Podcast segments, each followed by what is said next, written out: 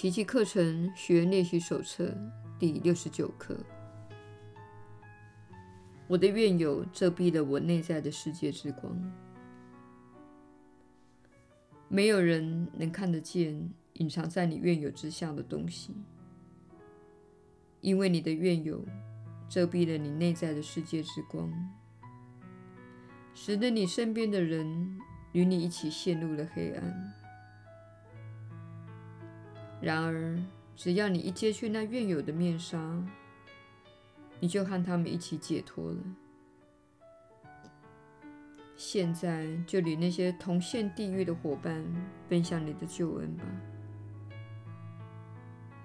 在世界之光内，他原是你的弟兄，你们会在光中一起得救的。今天。让我们再下一点真功夫，深入你内在的光明。在我们开始尝试练习之前，先花几分钟的时间想一想我们即将练习的观念。此刻，我们真心的寻求世界的救恩。我们正在努力的看穿那遮蔽救恩的黑色面纱。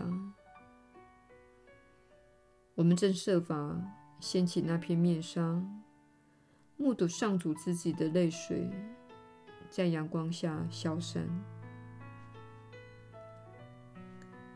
今天在开始尝试练习之初，先全面肯定这一事实，下定决心去追求我们的心爱之物。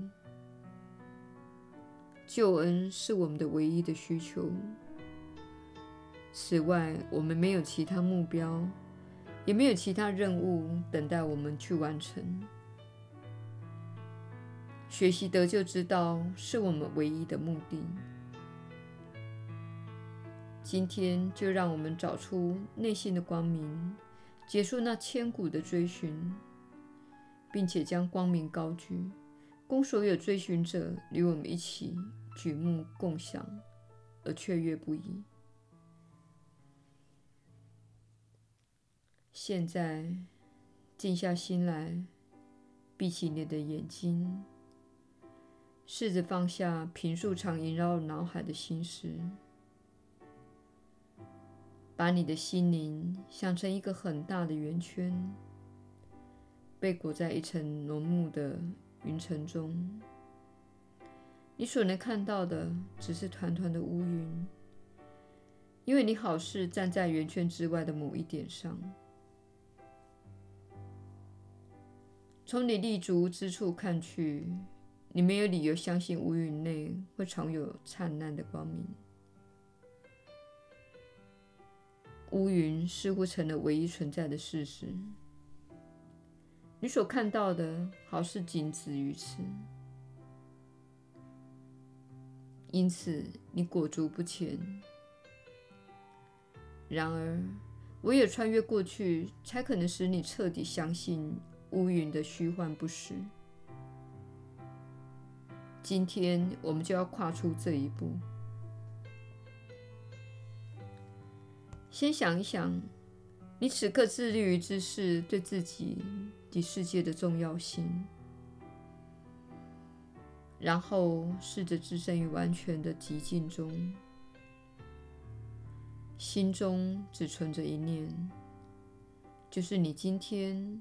多么想要找到内在的光明，而且现在就要！你下定决心要穿越层层乌云，你在心里向前伸去，直到好事触及他们为止，然后用手拨开那些乌云，穿越过去，你会看到。云团好似粘在你的面颊、前额及眼睑上。放心的向前走吧，团团云层阻挡不了你的。你若练习得当，就会开始有一种被托举起来、飘然向前的感觉。你那小小的努力及决心，会招来宇宙的大能前来相助的。上主会亲自将你由黑暗提升至光明内。你的意愿与他的旨意同出一辙，你不会失败的，因为你的意愿就是他的旨意。今天，全心信赖你的天赋吧，相信他不止聆听了你，而且答复了你。即使你尚未认出他的答复，你仍可全然的放心，答案已经赐给了你，你终会领受的。当你企图穿过云层，迈向光明之际，好好护守这份信心，试着记住，你的意愿终于与上主的旨意合一了。铭记于心，你与上主携手合作之事必会成功的。然后就让上主的大人在你内工作，使他的旨意与你的意愿因你而得以成就。有鉴于今天这观念对你以及你的幸福的重要性，你应尽量多做短视练习，随时提醒自己：你的愿友会使你难以意识到世界之光。同时提醒自己，你追寻光明时绝不会孤单。现在你已经知道去哪里找到它了。然后这样说：“我的愿有遮蔽我内在的世界之光，我无法看见自己所遮住的光明。然而，为了我与世界的得救，我要亲身目睹这一光明。今天，你若还想抓着任何人的把柄不放时，记得这样对自己说：如果我还心怀怨尤，我就不会看见世界之光。耶稣的传道，你确实是有福之人。我是你所知的耶稣。人人都有心怀怨尤的经验。它在你心中不断地回荡，使你无视于你所走的道路上沿路的景致，例如美好的阳光以及美丽的花朵。当你在怨尤时，你的身体健康和你的友谊这些方面都会逐渐退居幕后。当你执迷于内心的斗争时，你确实会发现，世界从你的眼中消失无影。现在，对于已经接受部分训练的人来说，你已经做了一些心灵的锻炼，因此你会比那些没有受过心灵锻炼的人更被心中的怨尤所困扰。这是你务必了解的事情。因为心中怀有怨尤，会令你感到非常的心烦，它对你的平安造成严重的干扰。如果你因为成为奇迹学员而有过片刻的平安体验，现在你一旦失去了平安，你就会感觉很糟，因为你看到了一种对比的经验。当你的内心始终被怨尤所盘踞时，或是你对自己、对世界、对政客，或是对环境等抱持着厌恶的想法，当你的焦点都放在那些事情，而没有经历任何心灵锻炼时，